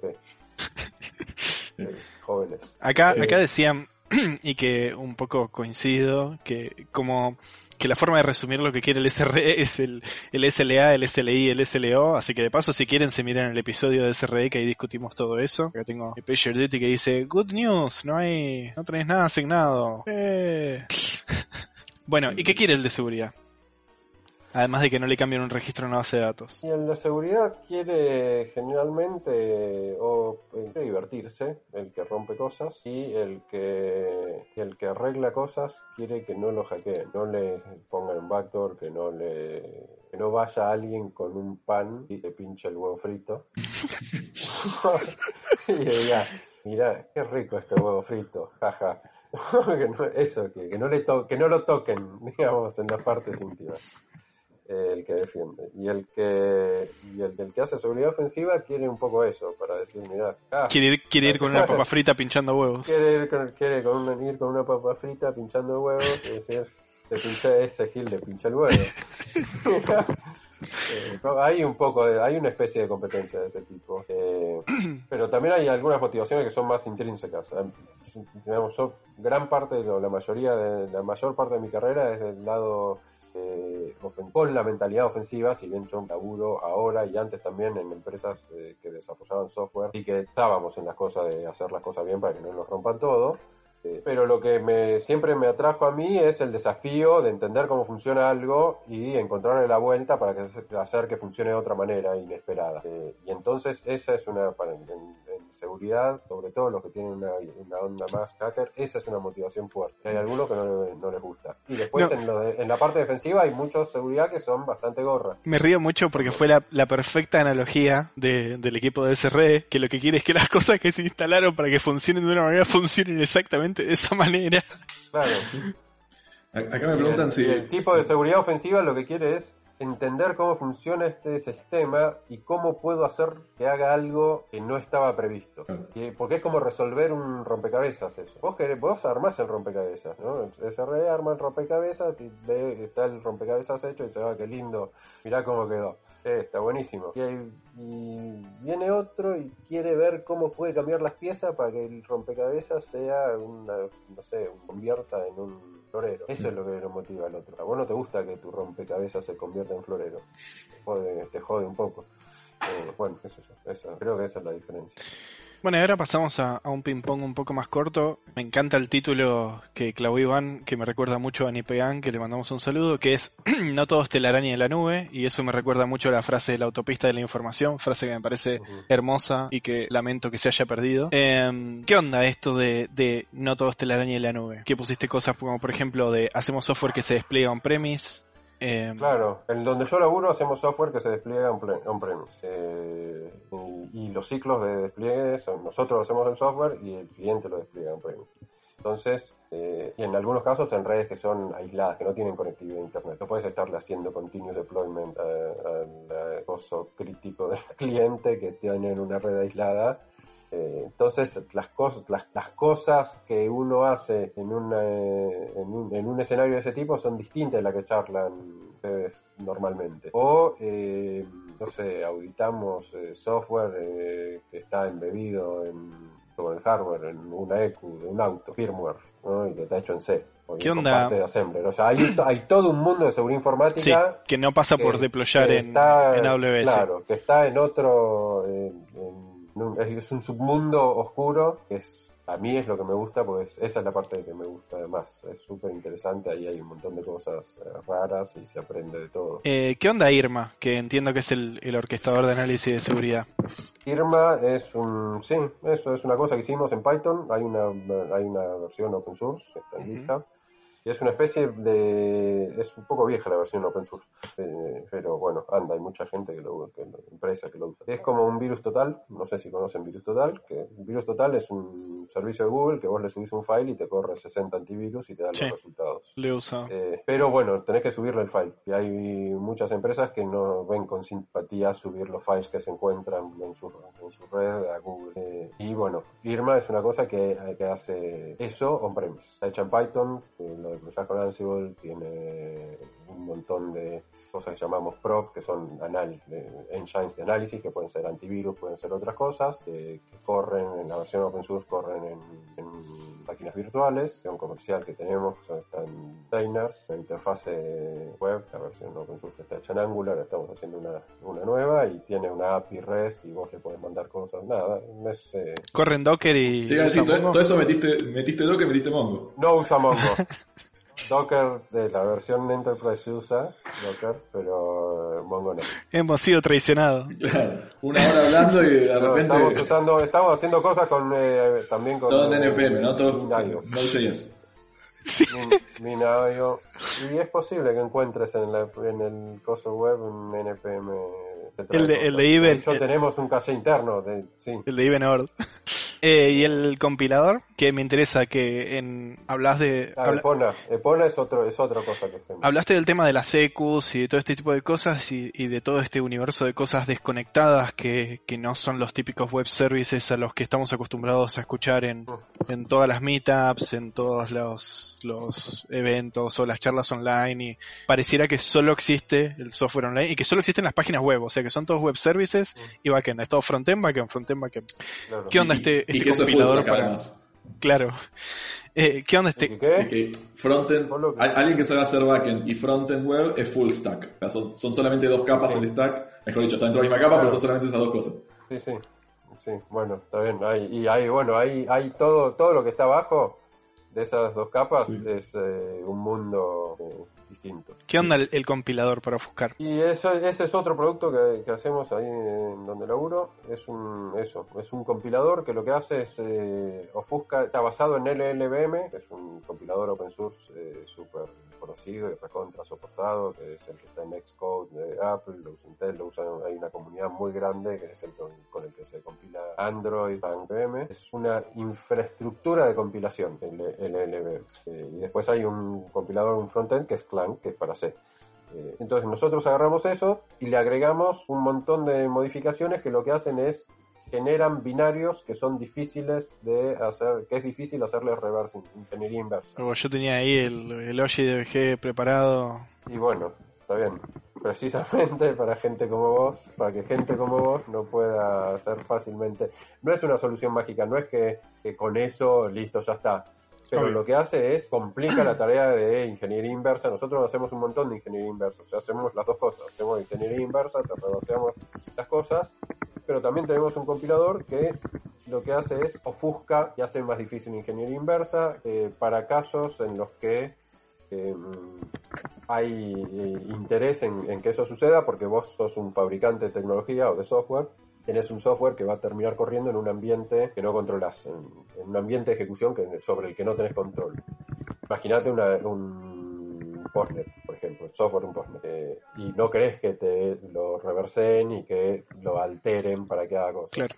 Pero el, pero el ambiente en el que se está ejecutando está controlado completamente por un potencial adversario, el tipo que tiene Sí, acceso el físico al postnet en lo puede abrir, En su le casa. hace un dump del firmware, lo reversea, Sí. lo modifica, hace un parche, un patch al binario, le flashea un nuevo binario y hace lo que se le canta. Sí, no sé, compras el, Bueno. el, no sé, los de Mercado Pago, todo ese tipo de ahora de tener los postnet que, que los podés comprar y te los mandan a tu casa. Ejemplo, ese, ese es un ejemplo. Hay, de ese tipo de ejemplos hay un montón. Es- la, como la ECU de un auto, el fabricante del auto no quiere que la reverse. Bueno, de Tesla hubo Claro, polémicas eh, hace una semana o dos semanas creo, que le están sacando la, el seguro y la garantía a los que abrieron el software del- de, los Teslas para desbloquear el boosting de los motores. Claro. Bueno, que por, por, de- por mi parte está todo bien. Lo que hace, todo reverseado, Pero tendrían que haber ofuscado los binarios. Es una, es una, vale, digamos, para mí vale, vale, es como jugar al ajedrez. Yo te la hago más complicada, pero si vos me la rompes, bueno, está todo bien. Tendré que mejorar lo que hice. Ahora, lo que no, lo que es ya, eh, digamos, patearla fuera de la cancha es decir, ah, no, si vos me haces reverse engineering, te mando un ejército de abogados, te rompo, rompo todo. Ahí no, ¿Estamos hablando de Oracle? Ah, no, perdón. no puedo comentar. El- El abogado, el sí, el abogado. abogado. Levantó la mano. No, no, pero lo que digo es ofuscar eh, y hacer más difícil la ingeniería inversa es como eh, subirle la apuesta al, al otro. Y si el otro te la, te la desofusca y te lo rompe, bueno, vos tendrás que ver cómo mejorás lo tuyo y así sucesivamente. Lo que para mí no vale es prohibirlo. Claro. Porque sí. Sea, no hago nada, no hago ningún esfuerzo. Lo prohíbo por medios legales, digamos. Lo, lo prohíbo por medios legales y... Te- términos y condiciones. Con eso, con eso, con eso resolví el problema. Claro. Listo, lo hice desaparecer el problema. Términos No. y condiciones, en mi consola de videojuegos no podés eh, ni tocar el hardware ni tocar el software. Claro, bueno, no. Eh, antes de la reflexión final, te quiero hacer una pregunta muy importante para mí. Eh, tuvimos un episodio sobre tecnologías aeroespaciales y qué tipo de hardware y software usa SpaceX en particular.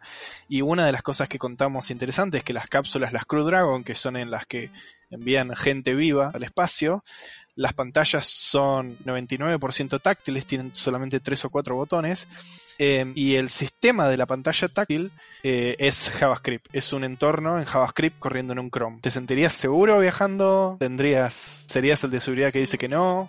La verdad que no sé. eh, ¿Te daría miedo que se cuelgue el JavaScript y de pronto no puedas manejar más la nave? conozco, conozco gente que está en la industria del espacial, Claro. eh, que son mis ex. Podemos saludar igual. Son- Sí, sí, sí. Son amigos de la casa. Sí, bueno, los, eh, los amigos de Satellogic. Sí. Eh, así que conozco eh, que para la tecnología que se utiliza en, en la industria espacial, en general, es de hace 15 años. Y no está mal. O sea, este es el otro extremo. No sé si no está mal, eh, es cosa que está súper recontra aprobada, que no es, eh, es como usar un, qué eso, un Falcon, un Torino. Eh, a Miguel Bueno, San Martín. usar Ah, No, no, no conozco. No, no, pero perdón, para, Eh. para continuar con eso, que, que, y para contarte que a, a Miguel San Martín le preguntamos hace poco sobre con qué sistemas estaban desarrollando y nos contó que ellos todavía, para las misiones a Marte, las actuales, las estaban desarrollando en C, en ADA, en Ah, Assembler y cosas Sí, así. bueno, nosotros, esto que te estoy, que eso que conté del compilador que hacemos, eh, nos han pedido soporte para, para ADA también en algunos eh, clientes. Eh, por eso te digo, hay un mundo eh, ahí afuera de cosas que no son las cosas de React, de- TypeScript. de- de- de- claro, que no son las cosas de la No nube. hay, no hay una meetup sobre esto. Eh, Sería la- Exactamente. Bueno, pero lo que decía, la cuestión en la industria espacial es eh, hay ciertas cosas que son súper anticuadas y esto, que las pantallas táctiles sean en JavaScript y con Chrome, es como el otro extremo. Ahora, lo que seguro no usa Chrome y JavaScript son los sistemas de control que están No. C++. Una cosa es la pantallita, una cosa es la pantallita y otra cosa es eh, los sistemas de control, los sistemas operativos. No creo que corra, puede ser que corra en Linux. Sí, sí, corren, es- corren Linux eh, y, y programan en C++. Está bien, puede, es, eso me parece un poco más osado. No sé cómo qué, qué Linux correrá, porque Eso- Si yo no mal recuerdo, Una un- Docker un image que bajaron. Si yo no mal Sí, recuerdo, corre eh, o Debian o Ubuntu. Tendría que ir a buscarlo así de memoria, no me acuerdo, pero creo que era o Debian o Ubuntu, que más o menos lo mismo. Eh, y porque el chiste era que ahora uno de los dos, creo que era Ubuntu en ese sentido, eh, con la constelación de Starlink, estaban haciendo el chiste de que ahora no es el año de Linux en el desktop, es el año de Linux en el espacio. Bueno, tendré que También- averiguar. Yo descreo. También decían que ese era el verdadero motivo por el cual en el espacio no había sonido. Porque. porque corre Linux. Claro. Cuánta maldad. imagen Claro. tampoco. Cuánta maldad.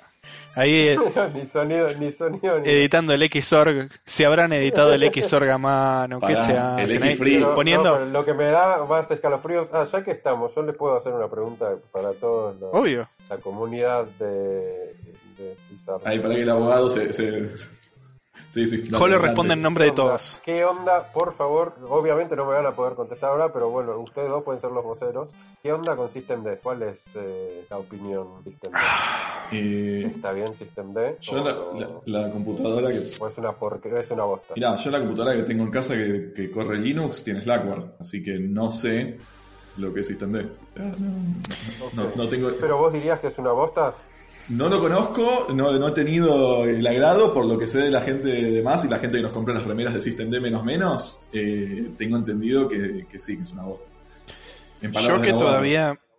Yo, O sea, vos, vos eh, Jorge, pensás que es, es una Yo- o que es mala? a título personal, eh, no hablo en nombre de la comunidad, eh, yo he administrado y administro muchos equipos hoy en día con Systemd, porque hoy en día ya es casi el default, son muy pocas las, salvo que uses D- D1 eh, al que le sacaron Systemd o ese tipo de cosas, ya como que te quedaste sin opciones. Eh, claro.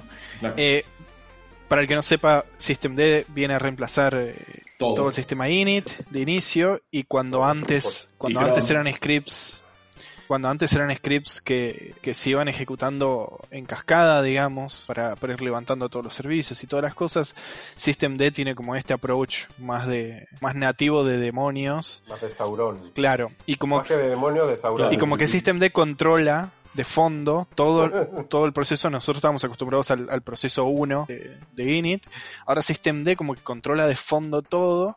Eh, yo creo que, que fue evolucionando bastante bien. Yo sigo sin poder amigarme, sigo poniendo al revés systemctl, eh, tipo status aplicación, yo lo sigo poniendo al revés por costumbre. No entiendo, lo cambiaron supuestamente. ¿El resolver, el resolver ya lo hiciste andar? O... No, eh, no vamos a hablar. Eh, el abogado ahí ¿Tiene un permite. MS también? Tiene todo. Sí, sí, claro. Tiene sí, todo. Todo. Systemd, Resolve. Todo. Sabía, sabía que reemplazaba a Chrome también, pero no, no sabía que también El tema es que el primer año de Systemd yo la pasé muy mal y la- me la pasé instalando versiones eh, estables viejas de los sistemas que usábamos porque la pasé muy mal porque pinchaba Systemd, pinchaban todos los scripts que teníamos, pinchaban todos los servicios, todos los demonios, todos los, no sé, eh, pinchaba todo básicamente. Eh, y Systemd después resultó ser incompatible, esa parte todavía nunca la logré entender qué pasó, pero Systemd hacía que un montón de software que usaba sea incompatible por la manera en la que interactuaban con el kernel. Eh, porque como que Systemd se mete en el medio, ya, ya Systemd está ahí y como que el kernel es un sistema que corre arriba de Systemd. O sea, es Red Eh, Team. yo, yo a Systemd lo veo como un kernel en sí mismo hoy en día. Es como un sistema operativo. Un, un kernel, un kernel lo ocupa. claro. No, pero yo quería, esta pregunta la quería hacer porque si hay alguien eh, o hay un grupo que pueda ser eh, partidario de Systemd, calculo yo que son los sysadmins. No conozco a No nadie. conozco a nadie. Mirá, no conozco el- a nadie el que chat sea- Está todo, no, no hay nadie contento, no, no había nadie que dijera qué bueno desde que El creador de Systemd, Systemd dijo a- adelgacé 5 kilos y me creció el pelo. Eh, no, no veo a nadie en el chat que esté diciendo eso. Si alguien es un fanático, le, le encanta Systemd, por favor que, que lo diga en el chat. No le vamos Sí, que- a, a quitar la membresía a Sysarmis. Es, es, es bueno conocer gente que... Tiene que haber. Que tiene que disienta. haber Yo tengo- yo tengo un en Systemd Sysadmin menos Tiene menos. que haber fanático de Systemd, por favor. Nunca Sí, conocí. aparezcan. Iba a decir, en todo el ambiente nunca conocí a alguien. Que la gente bueno, lo, lo padece, digamos. Ya a esta altura, como dice Jorge, no te queda otra. Eh, Y bueno, lo, lo, lo padeces, ¿no? Es que ya pasaron 4 o 5 años. Hoy en día es muy difícil de esquivar. Sí, acá- acá- Y la sí. otra pregunta que tengo es eh, para también para Sysadmin, ¿qué onda con BSD? ¿no? Hay que alguien. Sí, claro, está- Yo lo usaba, yo lo usaba en. PFSense. Está- hay una comunidad que sale un poco un spawn de, de Sysarmy que es eh, BCDR eh, y de hecho también podemos decir que en, en vamos a tener un speaker de la, de la FreeBSD Foundation Eh, así que no, bárbaro BCD adelante vamos a ir, hay también más gente ahí de- de- en el chat de, de BCD Yo lo probé un par de veces y para desktop no me gustó. Es como que yo en ese sentido soy medio Linux, que una vuelta había dicho. Claro. Eh, es si me funciona y si trae más o menos lo que uso y puedo manejar medianamente las cosas y tener cierto control, ya está. Es como que para mi casa no quiero invertir. Y si decíamos que en Linux el tema del sonido y el video no era lo mejorcito, en FreeBSD me parece, Claro. Me parece que es un poco más complicado, pero claramente no es la misión de, de- uso Eh, general hace poco- de.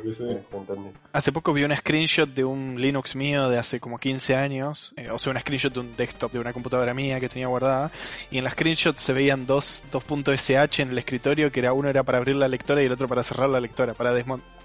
O sea, abrir la lectora y desmontar el CD y meter, meter la lectora y montar el CD. El comando Me, check. me había olvidado que Claro. existía una época en la que no se montaba solo el CD. Y claro, ¿cómo, cómo se va a montar Bueno, solo? todavía existe, ojo. Claro, sí, sí, sí. Corres Linux adentro de una VM en algunos casos y pasa eso también. ¿no? Sí, sí, sí. Ahí Acá- te tiramos una Sí. picante. Sí, te iba a Ah, no sé, yo iba a decir, No, no, sí, la, Eh, la, la tira del chat, no sé si es la misma, pero. Bueno, sí. eh, una pregunta picante, que acá yo he sido muy polémico durante mis años en Sysarmy. Eh, ¿Qué hacemos con C-Linux? Yo, yo soy pro de que terminaste de instalar el sistema operativo y es C-Linux disabled. Sí, qué sé yo, puede ser. Después te rompen todo. pero- Y pero los que, y pero los que son pro C-Linux, Android anda, ¿no? y pero los que son pro C-Linux después te dicen, no, no, es fácil. Y el fácil termina siendo que tenés que No, estar un no año tuneándolo. No, fácil no es, fácil no es.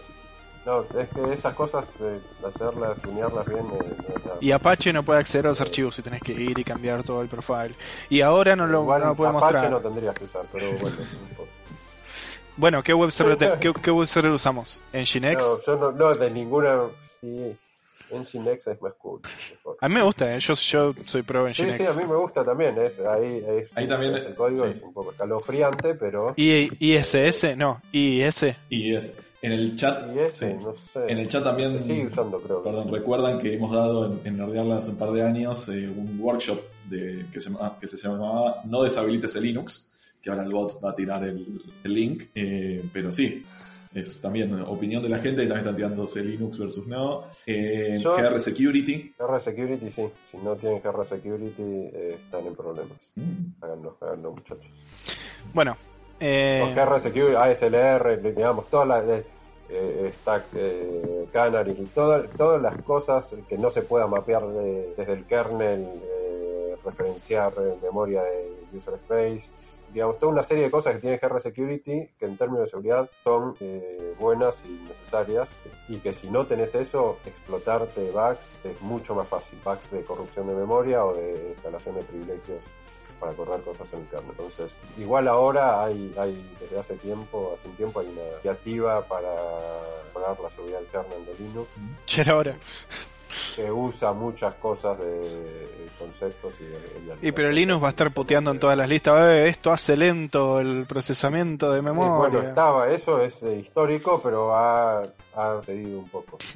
Eh, Eh, pero para, hablando, volviendo a hacer Linux, a hacer Linux, eh, a mí me gusta SecOmVP y correr cosas eh, no en containers, sino en micro máquinas virtuales. Eh, hay una cosa de Amazon que está buena, que se llama Firecracker, de Visor de Google. Ahí- Ahí- Para tener como una mejor eso- capa de aislación, decís. Sí, pero y a- aparte, eh, por ahí es tenés una granularidad distinta a la de, de- de ese Linux que tenés que configurar. Eh, es una pesadilla con la configuración.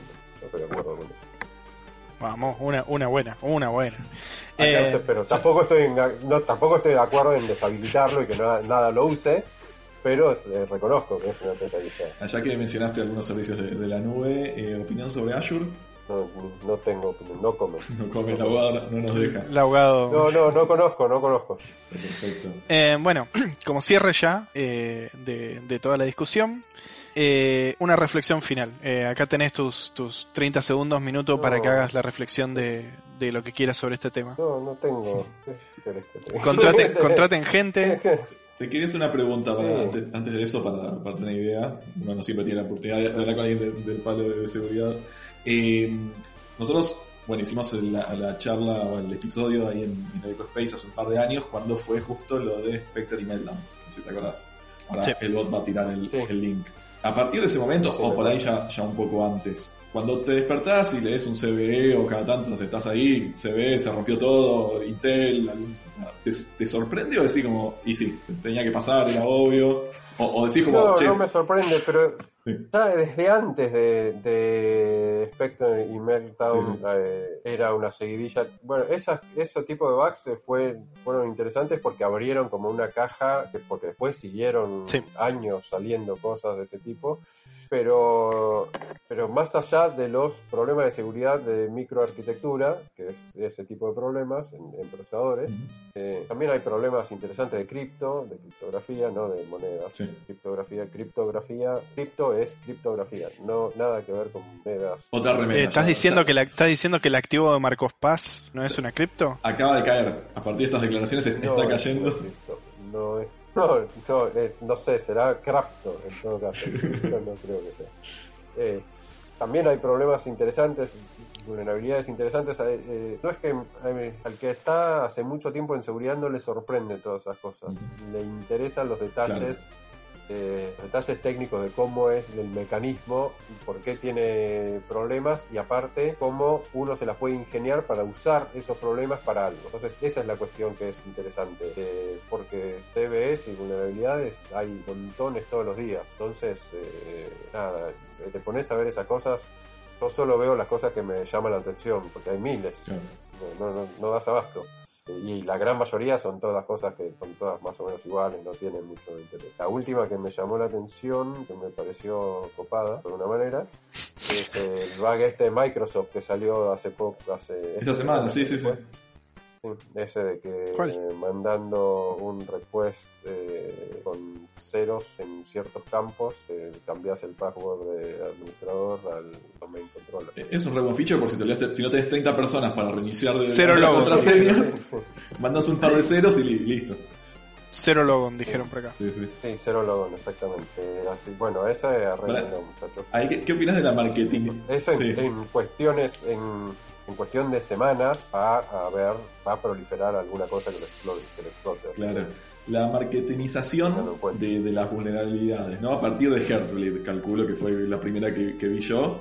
Que ah, ya cero lo Que pegó un nombre es, es un- Es un ganchero. nombre ganchero, debe tener algún loguito. No, Sitio. fue- hubo antes, no, hubo antes. Infografía. Hubo, por ejemplo, eh, sí, con un sitio web, con el dominio, Claro. eso, pero, pero hubo antes. Shell hubo. Mac, por ejemplo, Shell Shock. Hay un asesor, hay una, hay un grupo asesor de fail, marketing en la claro. comunidad de seguridad. ¿Cómo funciona? fail. Sí, sí. Eh, y no, tenés que poner nombres así con, con gancho para llamar la atención, porque como hay tantas miles de vulnerabilidades. ¿Hacen brainstorming? días, Claro. que no, no sé, hay, ojo, en las empresas de seguridad, eh, industria de seguridad, hay gente de marketing. Sí, sí, sí, eh, Es cierto. son los, los hackers que se, que- ¿no? Hay tipos de marketing que, Son los que clican los phishing dentro de las empresas de seguridad informática. o, que le- o, que, le- o que inflan los bugs para no, no, nuestro equipo de expertos descubrió esto que es el bug más terrible de la historia del universo. Eh, y aparte mandan a los periodistas mandan La gacetilla. Claro, sí, diciendo, encontramos esta cosa en nuestro equipo de seguridad si querés eh, Siempre son centrales trata, nucleares. hay una Claro. hay una entrevista, podés tener una entrevista con... eh, pero con lo de los nombres de los bugs, hay un argentino que empezó antes, que se llama Juliano Rizzo, encontró unos bugs de, cripto, de eh, implementaciones criptográficas, SSL, Crime, Mm. Crime, Beast. no me acuerdo, sí. Que son, es anterior. Claro, nosotros nos acordamos por sufrirlas. Claro, lo que pasa es que Heartbleed fue la que. Sí. Son anteriores. Sí, sí. Pero no sé si, tampoco sé si fueron las primeras que tenían nombres así, eh, gancho. No, no, pero digo, son las primeras que más o menos nos recordamos. Sí, que, sí, decir a mí no me parece. Sí, a mí no me parece que, que, haga, que haga 20 años que, que empezaron a ser así bien, bien marketineros. Lo siento como algo bastante moderno. sí, puede ser. Bueno, 20 años por ahí no, pero... No, pero, pero para ahí tenían nombre, como decís vos, 10 sí. pero sí como con un logo, con un sitio, tipo una landing, como decís vos, el comunicado de prensa. Sí, bueno, ahí ya te exageraste un poco. Sí. Eh, Sobre todo cuando la vulnerabilidad es una cosa pedorra que... Y hubo un par de así Hubo como- un impacto. Sí, sí, hubo un par Sí, de, de de blef. hubo, hubo también. Sí. Em- Que han pasado al olvido, ya Sí. nadie se Sí, acuerda. sí, a mí me encanta cuando vas leyendo, cuando vas leyendo en el sitio, es terrible la vulnerabilidad, ¿no? Es terrible, es terrible, es terrible. Y cuando llegas al final, ves los requisitos o los requerimientos que tenés que tener como atacante para poder ejecutar la vulnerabilidad. Y es tipo, tenés que ser root del sistema, tenés que estar adentro de la network, tenés que tener una IP privada. Y es como, bueno, si al chabón ya lo tengo de root del servidor, la verdad que tengo un montón de otros problemas. Sí, sí, Además de que me haga, Sí. un, un, no sé, un shell shock a los servidores. Ya me dampeó la base de datos antes que estar reiniciándomelos. Tratando de buscar porque había un, en Tumblr un sitio tipo 2015 2016 que te, era como un name generate, tipo Vulnerability Name Generator. eh, que, te- que era como también de la época toda esta y te, que te ahora no estoy mostrando. Pero bueno, después el bot la- Ojo, igual no está mal, no está del todo No, mal. obvio. Está mal, pero no tan mal. Claro, bueno, está, es- sí, correcto. Está mal, pero no tan mal.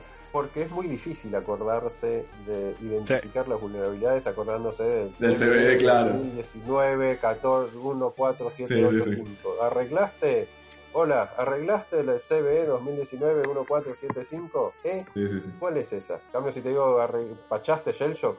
Bueno, pues es, es más fácil Claro. la referencia. Mira, hablamos de, de informática, ahí está Fran Amato, entró al, al chat. Hace un rato lo vi pasar a HDC. Eh, así que toda la gente que nos traes vos, Iván. ¿Qué estás queriendo decir? No, ¿Que no gente... me voy a- no me voy a acercar. ¿Estás queriendo decir que hay gente que regularmente no nos visita si no es porque está Iván? No sé, la primera vez Esa que. gente no me Claro, la primera que yo lo- no los veo pasar. De, de esa gente. de esa gentuza. Mandamos un abrazo a los chicos de la ECO. Bueno, Jorge. Bueno, eh, esperamos que la hayas pasado muy bien, Iván. Nos hemos divertido, nos debíamos esta charla. Pasé bastante bien. Nos debíamos esta charla que hace tres años salió lo de Spectre y Meltdown y tuvimos que medio como que cambiar todo lo que queríamos hacer en el episodio de seguridad a chicos, hay que ver qué hacemos con esto porque te dampean todo desde el procesador. Eh, pero nada, Igual no pasó nada, ¿no? No. Al final. sí, O sea, están que las acciones de Intel esos están- que las acciones de Intel bajaron como un buenos 20. Los bugs esos, sí. Eh, los bugs esos son re interesantes, es una locura las cosas que hicieron, son como, ¿cómo, cómo hiciste esto, por Dios? Eh, pero todavía no, yo sepa, no se conoce ningún caso en, el que esas vulnerabilidades hayan sido explotadas de verdad con un propósito. No sé si eso es bueno o malo, porque por ahí es malo, porque no hace falta eso, sino hay cosas mucho más. WordPress, un plugin de WordPress, por ahí garpa más. Por favor, no, ya tengo suficiente problema. Con MongoDB. Pero bueno, bueno, de nuevo, muchas gracias Iván. Para ir cerrando, a ver, tenemos la, la lista de, de reminders. Semana que viene es la EcoParty del 24 al 26 de, de septiembre, no, la conferencia de seguridad informática más grande de Latinoamérica. Eh, ya están los resultados de lo que fue la encuesta de sueldos que hicimos hace un par de meses ya, el mes pasado.